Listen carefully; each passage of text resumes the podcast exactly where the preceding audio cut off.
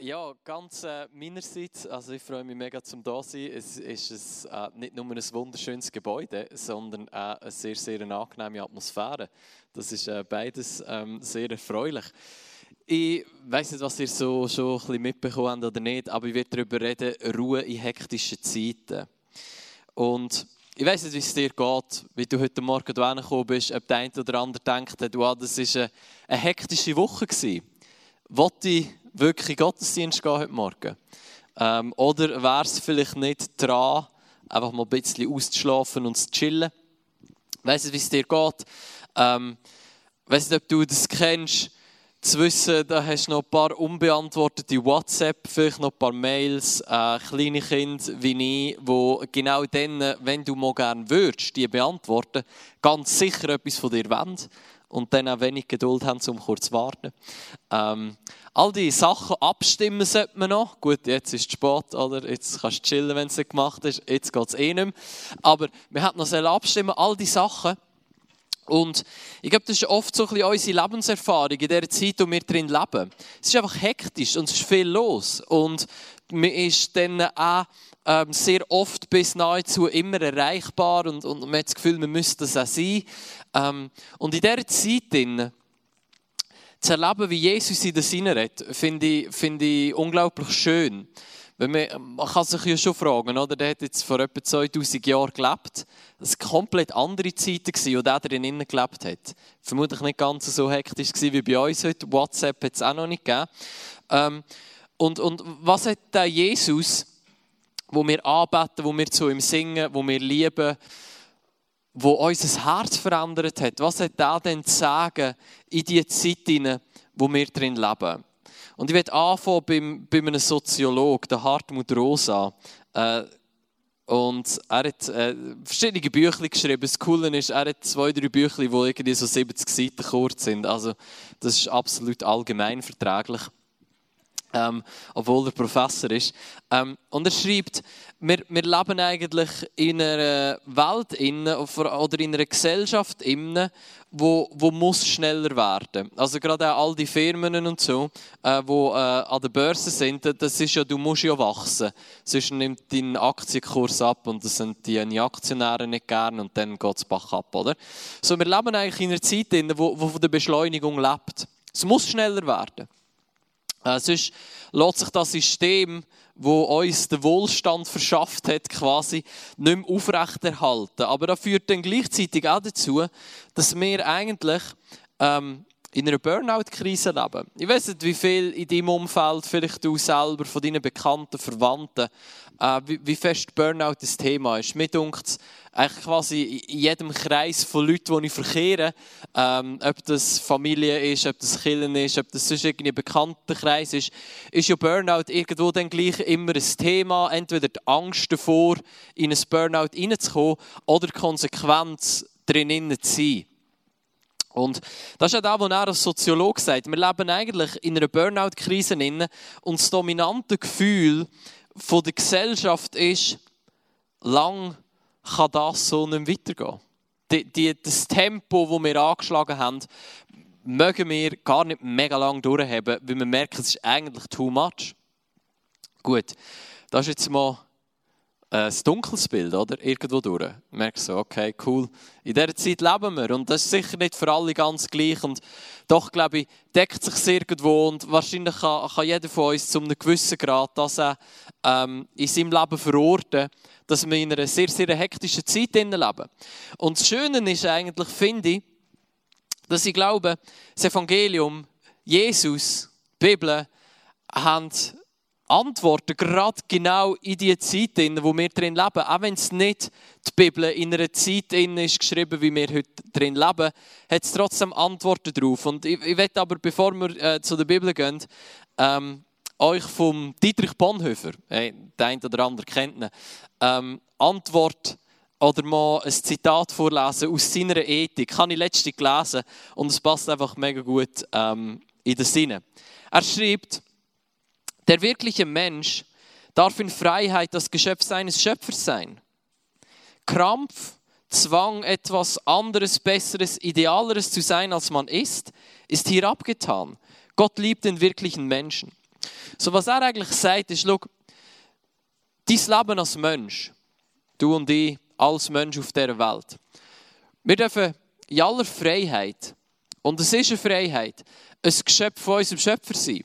Das ist zuerst mal eine demütige Erkenntnis. Schau, die Welt trägt weiter auch ohne dich und mich. Wir sind nicht der Schöpfer dieser Welt. Der Schöpfer dieser Welt ist jemand anders. Haben wir heute Morgen angebetet, tut uns als Menschen immer wieder gut zu realisieren, der Nabel dieser Welt bist nicht du und ich. Ähm, und die Welt wird weiter drehen, auch wenn du und ich eigentlich nicht mehr da sind. Das ist manchmal ganz gut, um das mal zu realisieren. Und dann zu realisieren, wir dürfen in aller Freiheit ein Geschöpf von unserem Schöpfer sein. Das ist jemand, der uns gemacht hat, der Vater, der uns unendlich liebt. Und unsere erste Verpflichtung ist nicht unbedingt schneller, besser, weiter, höher, sondern zuerst mal dürfen ein Mensch sein, wo geliebt ist von dem Gott, der uns gemacht hat. Und dann sagt der Krampf, Zwang, etwas anderes, Besseres, Idealeres zu sein. Also auch dort, uns müssen steigern, uns müssen verbessern, an uns müssen arbeiten. Ich meine, ich schätze es auch, wenn Leute mit, mit Charakterdefizit an sich arbeiten. Ich schätze das, weil macht mein Leben ein bisschen einfacher, oder? Aber es kann auch zu einem Zwang werden, sich nonstop selber zu optimieren, das Maximum aus deinem Leben rauszuholen. Du solltest noch ins Fitness, damit äh, die Körper noch ein bisschen besser und das solltest du noch machen und das.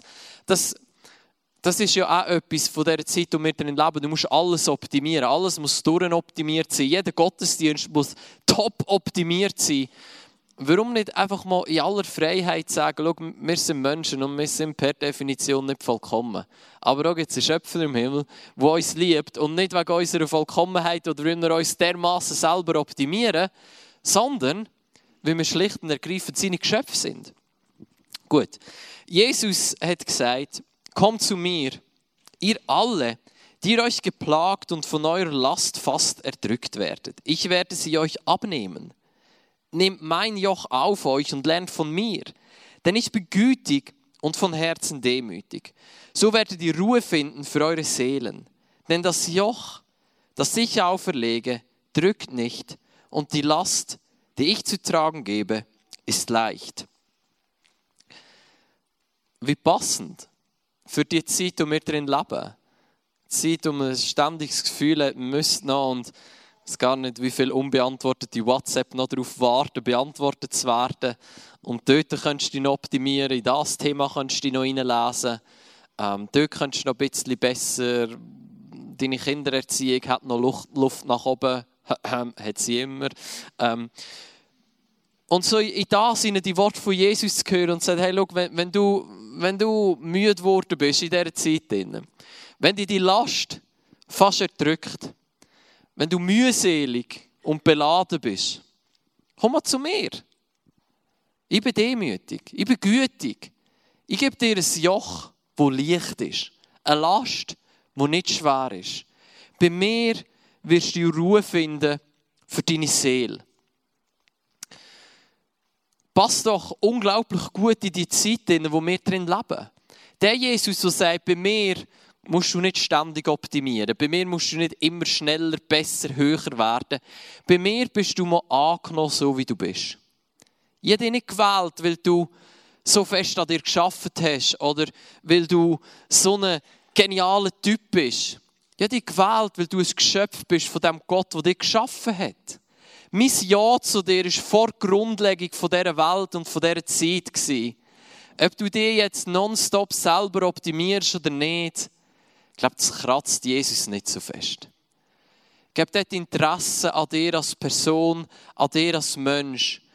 Und wird dir einen Ort geben, wo du kannst sein können sein, können aufschnaufen. Ich meine, die ganze Esoterik schlägt Profit aus dem, dass Leute gestresst sind und sie irgendwelche Energien oder irgendwelche, ich kenne mich nicht so gut aus, könnte mich mal ein bisschen besser einlesen, selber optimieren.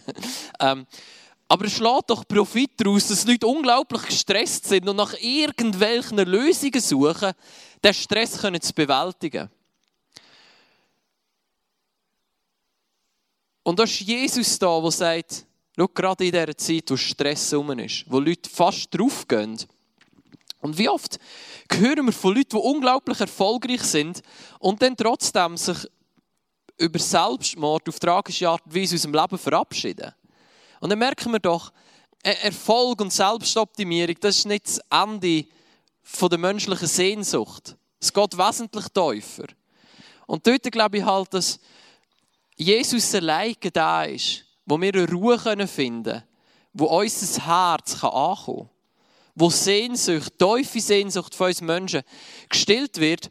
Und das ist der Jesus, den wir anbeten. Das ist der Jesus, wo wir seine Gemeinde sind, seine Hände sind, seine Füße sind in dieser Zeit. Und, und das Lustige, so lustig ist es nicht, aber das Interessante finde ich eigentlich, wir Freikirchler sind oft die, die uns wehren gegen den Zeitgeist. Ja, mit dem Zeitgeist wollen wir nichts zu tun haben, oder?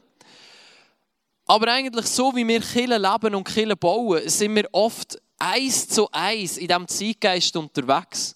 Dass wir alles probieren, durchoptimieren, verbessern, hopp, hopp, hopp, noch ein bisschen Programm zu machen. Ähm, oder? Und wir gehen genau in die gleiche Richtung von schneller, besser, weiter. Es muss optimiert sein, es muss besser sein. Wir müssen da, es wird immer schneller, immer mehr. Aber der Zeitgeist, wie jeder Geist, der, der sollte geprüft werden. Das ist das, was die Bibel uns sagt. Prüft es, das Gute behalten, das Schlechte verwerfen. Und da würde ich halt sagen, wenn wir den Zeitgeist, das Killen prüfen, dann werden wir wahrscheinlich zum Resultat kommen, dass wir hier nicht mitmachen wollen. Weil die Welt, die immer schneller dreht, ich glaube, da musst du nicht mal viele Studien lesen, du kannst einfach mal in dein Leben hineinschauen. Sind wahrscheinlich keine positiven, Effekte, keine positiven Effekte, die da mit sich bringt, im Sinne von wir leiden daran. Und trotzdem haben wir oftmals das Gefühl, wir sollten ein bisschen schneller und ein bisschen besser und optimieren und durchtakten. Und ich habe grundsätzlich nichts gegen Technik, die funktioniert und der Gottesdienst, der angenehm ist. Finde ich super. Aber gleichzeitig müssen wir doch immer wieder merken, warum wir hier zusammenkommen ist der Jesus anzubeten, der sagt, komm zu mir. Bei mir findest du Ruhe. Bei mir wirst du, ältere Übersetzungen sagen, erquickt. Ruhe für deine Seele. Und wenn wir ein System bauen, das uns fertig macht für Jesus, das uns Ruhe geben will, dann ist das ein Zielkonflikt. Und so, diesen Zielkonflikt möchte ich mal anschauen anhand vom Leben von Paulus. Finde ich nämlich äußerst interessant. Gut. Der Paulus, je nachdem, welchen Theologe oder so du befragst, wird irgendwo so um 5 nach Christus geboren sein in Tarsus, das ist in der heutigen Türkei. Ähm, dann ist so circa 30 nach Christus ist Jesus gekreuzigt worden. Äh, Paulus hat angefangen, Christen zu verfolgen, umzubringen. Er war ein Terrorist, würde man heute sagen. Und dann irgendwo so 31 bis 33 nach Christus hat sich der Terrorist bekehrt. Hat sein Bekehrungserlebnis gehabt, Gott ist ihm begegnet. Und er hat herausgefunden, wow, Jesus ist der Messias, er ist der Herr. Und er hat angefangen, dem Jesus nachzufolgen. Und jetzt denkt man, oder? Die ersten 30 Jahre von seinem Leben hat er verschwendet, vergütet. Im Nachhinein merkt er, ah, das war alles für nichts. Jetzt sollte er doch anfangen mit den restlichen irgendwo 30 Jahren, die er noch hat. Hopp, mach mal vorwärts. Probierst da wieder gut zu machen, oder? Ähm, und baust Gemeinde und predigst das Evangelium. Könnte man ja denken. Aber nachdem er sich irgendwo so kurz nach 30 nach Christus bekehrt hat, ist er dann irgendwo 33, äh, 34, 35 das erste Mal in Jerusalem gewesen, hat dort den Petrus und Jakobus getroffen. Und jetzt denkt man, jetzt haben die sicher Pläne geschmiedet wie man das Evangelium mit die Welt rausträgt, das ganze römische Reich. Und dann ist er ausgeschickt worden, dann ist er auf seine Missionsreise gegangen, oder? Mal etwas machen mit der Zeit, die er gegeben worden ist. Ist nicht so gewesen, erstaunlicherweise. Nachdem er seine ersten 30 Jahre vergütet hat, ist er, nachdem er in Jerusalem den Petrus und den Jakobus getroffen hat, Achtung, 10 Jahre heim Zelt machen. Zurück auf Tarsus oder in die Region, wo er aufgewachsen ist. Und hat dort wahrscheinlich einfach mal zehn Jahre geschafft, zurück bei seiner Familie, Zelt gemacht, mit den Leuten im Austausch gewesen. War ja ein unglaublich intelligenter Mann. Er Ähm, hat wahrscheinlich all die Philosophien und Theologien kennt und hat mit Leuten geredet. Zehn Jahre ist der Paulus, der die Welt bis heute prägt, daheim am Arbeiten gewesen. Nachdem er sich bekehrt hat und ein Meeting hatte mit dem Petrus und dem Jakobus. Mag man sich schon fragen, ist jetzt da, äh, ist, oder nein, man muss sich nicht fragen, man kann einfach feststellen, diese Zeit ist nicht sehr optimiert genutzt worden. Im Nachhinein könnte man ja denken. Der Paulus, der so ein gewaltiges theologisches Potenzial hatte, unglaublich krasse Bekehrungserlebnis, ist zehn Jahre lang heim arbeiten, Zelt bauen. Wir wissen nicht ganz genau, was er gemacht hat. Aber seine erste Missionsreise ist erst etwa 45 bis 47 nach Christus gestartet, wo er den Barnabas ähm, ist abholen, äh, um auf Missionsreise zu gehen. Das alles wird eigentlich noch verrückter, wenn man sich vor Augen führt, dass, dass er dann etwa 65 nach Christus gestorben ist. Also hat er nur etwa von seinen 60 Jahren, hat er etwa 20 Jahre genutzt, um auf Missionsreise zu sein. Und von diesen 20 Jahren war er noch einige Jahre im Gefängnis und er nicht viel machen Außer ein paar Briefe schreiben, die wir heute noch lesen. So, ja, da sind wir ihm dankbar dafür. Äh, manchmal haben wir aber auch dankbar, er hat es ein bisschen einfacher formuliert, nicht? Ähm, gut. Aber ich, was will ich mit dem sagen? Es ist, wir leben in einer Zeit, und die ist prägt von einem Zeitgeist, und der ist auf Optimierung und auf Geschwindigkeit und los, los, los. Und wir gehen manchmal selbstverständlich davon aus, der Paulus hat sein Leben dann auch, wo er sich dann endlich bekehrt hat, hopp, hopp, hat er mal etwas gemacht. Und wenn man sein Leben anschaut, merkt man, das war eigentlich gar nicht wirklich so. Gewesen. Er ist zehn Jahre relativ unspektakulär arbeiten. Was sagt uns da? Vielleicht wäre es mal gut, den Zeitgeist, den wir drin leben, kritisch zu prüfen und zu merken, er hat nicht nur schlechte Seiten, er hat ein paar gute Seiten. Aber das ganze Geschwindigkeit und die ganze Hektik, wenn wir als Nachfolger von Jesus wirklich in dem, in dem mitgehen. Wenn wir als Nachfolger von Jesus in dieser Selbstoptimierung, in dieser das immer schneller, höher, besser, weiter durchtakten, das muss, es muss wachsen, es muss besser werden. Wenn wir mitgehen, oder wenn wir unser Leben vielleicht nicht eher auf die Worte von Jesus bauen, wo sagt, komm mal zu mir, komm mal zu mir. Gerade dort, wo du mühselig, gerade dort, wo du dich beladen fühlst. Komm mal in meine Nähe. Ich will dir Ruhe geben für deine Seele. Oder Psalm 46, 46 wo sagt, bist still und erkenne, dass ich Gott bin. Das ist doch manchmal eine Challenge, nicht? Ich denke, ja, gerade so als Pastor, denkst du, ja, weißt, ich könnte noch so viel Gutes machen. Ich glaube, es ist ein Akt auch von Demut, zu erkennen, schau, die Welt dreht weiter ohne dich. Du bist nicht so wichtig, wie du manchmal denkst, dass du bist. Und das ist eine gute Nachricht. Die Welt liegt nicht auf deinen Schultern. Die hat der Herr, der heißt Jesus Christus, und er hat es im Griff. Und du und ich, wir sind Geschöpf, wir sind Kind, geliebte Kind von diesem Schöpfer. Aber das bedeutet auch, wir können immer wieder zur Ruhe kommen bei ihm. Und ich glaube, manchmal legen wir uns ein bisschen falsche Verantwortung auf unsere Schultern. Jesus hat mal gesagt, und das ist dann manchmal ein bisschen verwirrend für uns, ähm, er hat im Gleichnis seine Jünger unnützige Nächte genannt. Du unnützige Nacht. Wenn du geschafft hast den ganzen Tag und dann kommst du heim, dann ist nicht Zeit, zum Füße zu legen, sondern dann tu mich bewerten. Ähm, und, und am Schluss solltest du dann sagen, ich bin eine unnützige Nacht, was sollte ich sonst machen? Und wir denken so, Jesus ist jetzt nicht mega charmant, so die Umgang mit deinen Jüngern. Und da muss ich ehrlich zugeben, so ganz, was hat Jesus da ganz genau sagen Er schließt sich mir nicht unbedingt. Aber unnützliche Nacht, das Wort gehst du anschauen, das kann eigentlich heissen, unproduktive Knecht.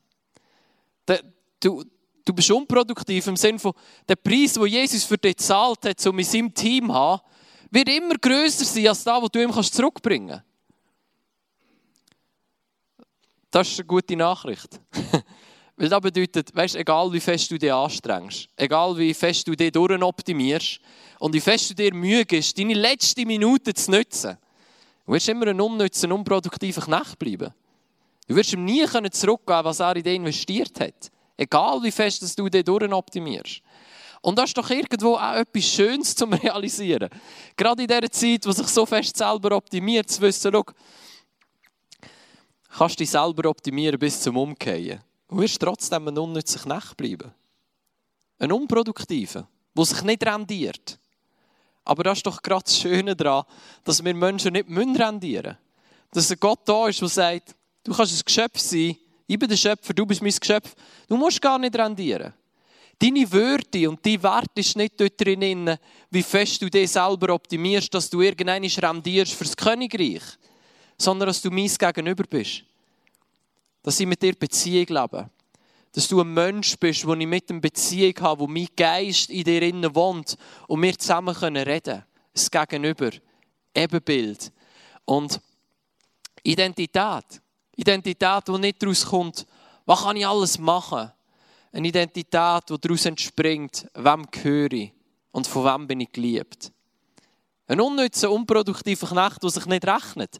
Schau, muss ich sagen, bin ich ehrlich gesagt gern.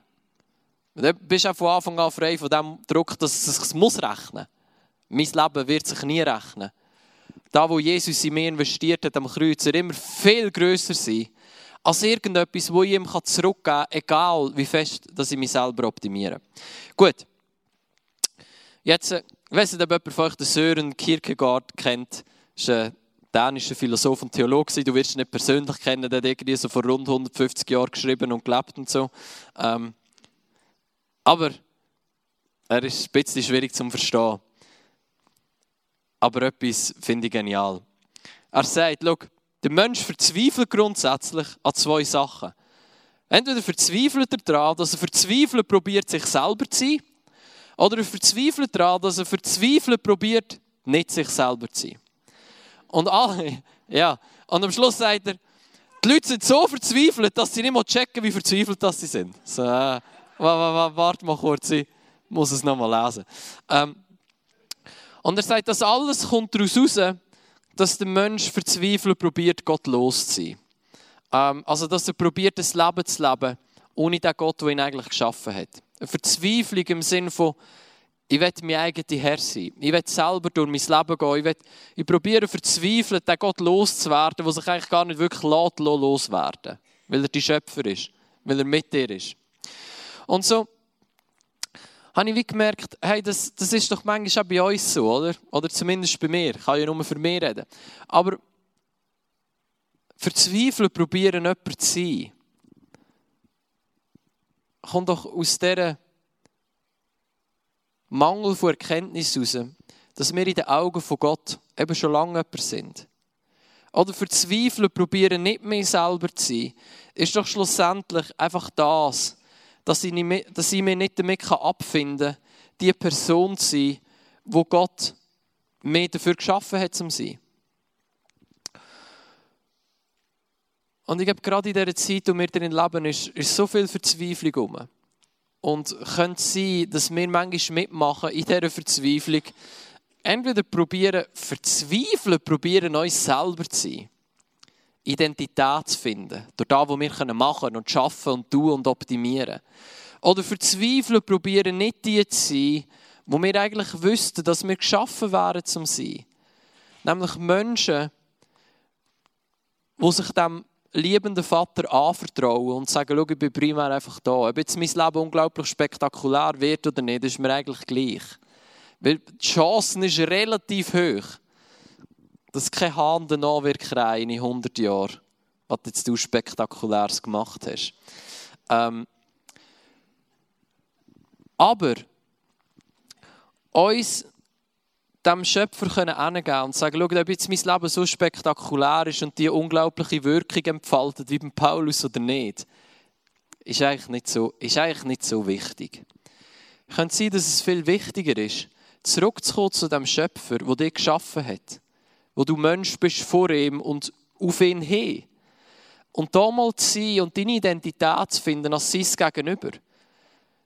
Nicht indem wir probieren, verzweifelt uns selber zu sein oder verzweifelt nicht uns selber zu sein, sondern indem wir, er sagt dann, der Kierkegaard sagt, auf, auf vertrautem Fuß mit Gott leben. ihm näher sein in unserem Leben. Durch, durch gut und durch schlecht, durch gute wie durch schlechte Zeiten durchzugehen, mit dem Gott, wo wir ihm näher sind. Wo wir nicht in der Hektik vom Leben denken, dann muss ich jetzt kurz selber machen, jetzt warte mal kurz und dann mal die Heft selber in die Hand nehmen und dann in zwei, drei Wochen komme ich wieder und dann können wir wieder so vertraut Fuß miteinander leben. der eine oder andere gelacht. So lustig ist das nicht, passiert mir immer wieder. Ähm, dass ich denke, das, das muss ich jetzt kurz selber machen. Aber gerade in dem Sinne, da muss ich jetzt kurz selber machen. Ist doch genau da, wo uns überführen kann, um zu sagen, was, was will ich denn da genau selber basteln in meinem Leben? Als unnützen, unproduktiven Knecht. Es sind nicht gerade das Situationen, wo wir unsere Herzen aufmachen können und sagen, schau, ihr kennt die Endlichkeit von meinem Leben an. Ihr irgendwo demütig feststellen, ich bin da nicht der Schöpfer, ich bin ein Geschöpf. Und das ist ein Gott, der mich liebt.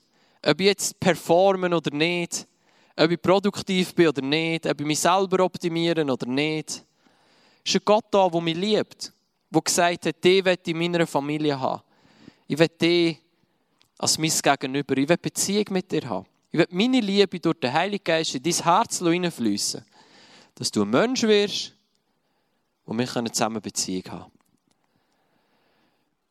Dann merken wir doch, da bringt irgendwo eine Weite und einen Raum in unser Leben hinein, wo ich glaube, wo uns enorm gut tut. Und es ist gekoppelt mit einer demütigen Haltung. Nicht, dass du denkst, so, ich bin der Schlimmste und der Traurigste und ich habe eh nichts. Nein, ich glaube, du bist ein Geschöpf von unserem Schöpfer und du kannst wahrscheinlich ganz viele Sachen. Bedeutet aber nicht, dass du jemals wirst produktiv sein für Gott. Ähm, du, du bist eine geniale Person, weil, weil ein genialer Schöpfer dich gemacht hat. Und gleichzeitig bist du auch ein Geschöpf von ihm und du darfst sein vor ihm. Und Frieden und Ruhe finden in hektischen Zeiten, ich glaube, hängen fest damit zusammen, dass wir Buß und beten. Anfang September war doch eidgenössischer Dank, Buß und Betttag.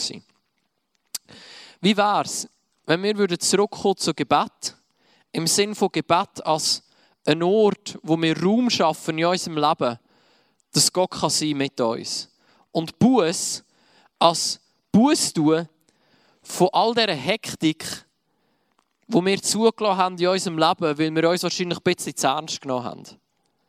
Mal Buß tun und sagen, schau, ich bin Mensch und ich bin endlich und ich werde die Welt nicht retten können. Ich glaube, ich muss auch nicht. Buß du im Sinne von, ich werde immer ein unproduktiver Knecht sein, der sich nicht rechnen wird.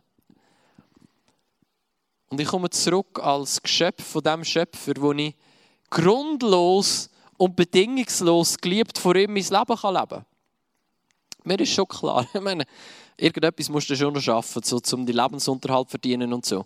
Ähm, aber Paulus, der zehn Jahre Pause gemacht hat, wo eigentlich so seine Karriere richtig am Abgehen war, hat selber gesagt, was ich euch wünsche, ist, dass ihr ein ruhiges Leben habt und euren Lebensunterhalt selber verdienen. Und ich glaube, das tut euch so gut, immer wieder zu hören. Aber wenn du Paulus ernst nimmst, das Ziel von deinem Leben ist nicht die krasseste Karriere zu machen im grössten Unternehmen. Er hat seinen Leuten, ich glaube, es war in Thessaloniki, mein Wunsch für euch ist, habt ein ruhiges Leben, verdient euch den Lebensunterhalt, betet Gott an, that's it. Es ist doch befreiend, zurückzukommen. Ich habe letztens von SRF so einen Doc geschaut, wegen Karriereknick und so. Und das ist ja immer der Stress. Ich muss irgendwie am Ball dranbleiben, dass meine Karriere keinen Knick macht.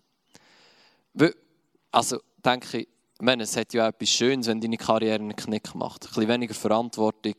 Ähm, akzeptieren, dass du ein Mensch bist, wo wahrscheinlich deine Karriere nicht den ultimativen Unterschied wird machen in der Weltgeschichte.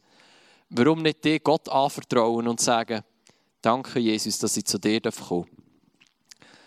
Dass ich es zulassen dass ich ein ruhiges Leben führe, vor dir als meinem Schöpfer. Ich darf ein Geschöpf von meinem Schöpfer sein, in deiner Gegenwart leben, deine Liebe in mein Herz hineinfließen und die in Demut immer wieder anerkennen, ich bin nicht der Nabel dieser Welt. Ja, ich bin dein geliebtes Kind und, und, und, und deine Aufmerksamkeit und, und die liebende Blick ist über meinem Leben. Amen.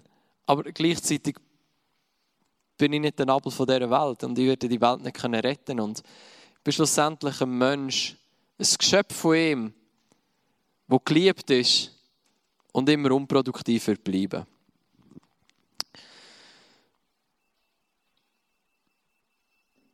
Ist das der Timer? Ein guter Moment, um langsam auf den Punkt zu kommen. Kolosser 1 schreibt der Paulus, Vers 21 und 22. Auch euch, die ihr einst entfremdet und feindlich gesinnt wart in den bösen Werken, hat er jetzt versöhnt mit dem Leib seines Fleisches durch den Tod. Achtung, um euch heilig und tadellos und unverklagbar darzustellen vor seinem Angesicht. Jesus ist gestorben, um dich zurück in die Gegenwart von Gott zu bringen. Dass dein Leben heilig, gerecht unanklagbar, tadellos ist vor Gott. Das Ziel, warum Jesus dich mit Gott versöhnt hat, warum er am Kreuz gestorben ist, ist nicht, dass du ein bisschen ein krasses Leben kannst führen kannst. Dass du dich noch ein bisschen besser kannst selber optimieren Es ist, dass du zurück kannst kommen vor das Angesicht von Gott. Da, wo der Paulus da schreibt, Kolosser 1. Darzustellen vor seinem Angesicht. Zurück vor das Angesicht von Gott. Ruhe in hektischen Zeiten wirst du finden vor dem Angesicht von Gott. Wirst du finden, dort, wo du akzeptierst, dass du ein Geschöpf bist, ein geliebtes Geschöpf, ein Kind von deinem Schöpfer. Wo du dir auch mal eingestehen kannst, mein Leben wird sich nie rechnen und es muss sich auch nicht. Ich muss mich auch nicht endlos selber optimieren sondern ich darf ein Geschöpf von meinem Schöpfer sein. Ich darf Ruhe finden in dem Ruf, wo Jesus sagt. Und ich werde zum Abschluss beten und uns alle zusammen einladen, zwei, drei Mal gut durchzuschnaufen.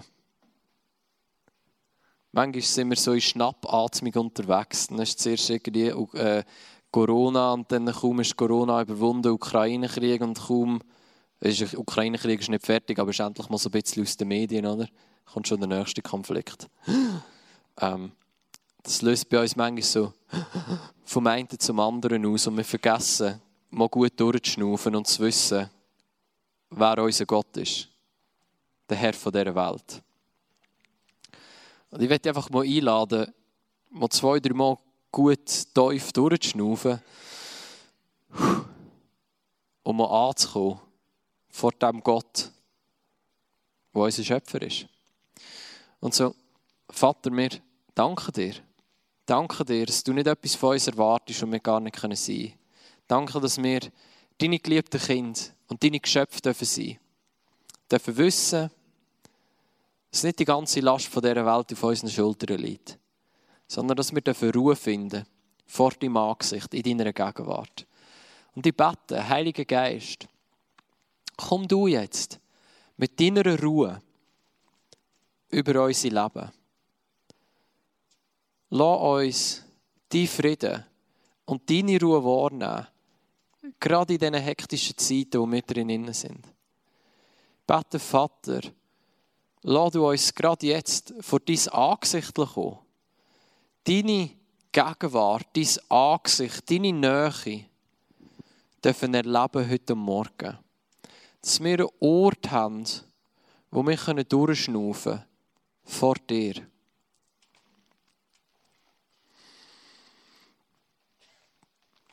Ich werde einfach als Abschluss noch die Worte von Jesus noch einmal lesen. Auch als Gebet. Kommt zu mir, ihr alle, die euch geplagt und von eurer Last fast erdrückt werdet. Ich werde sie euch abnehmen.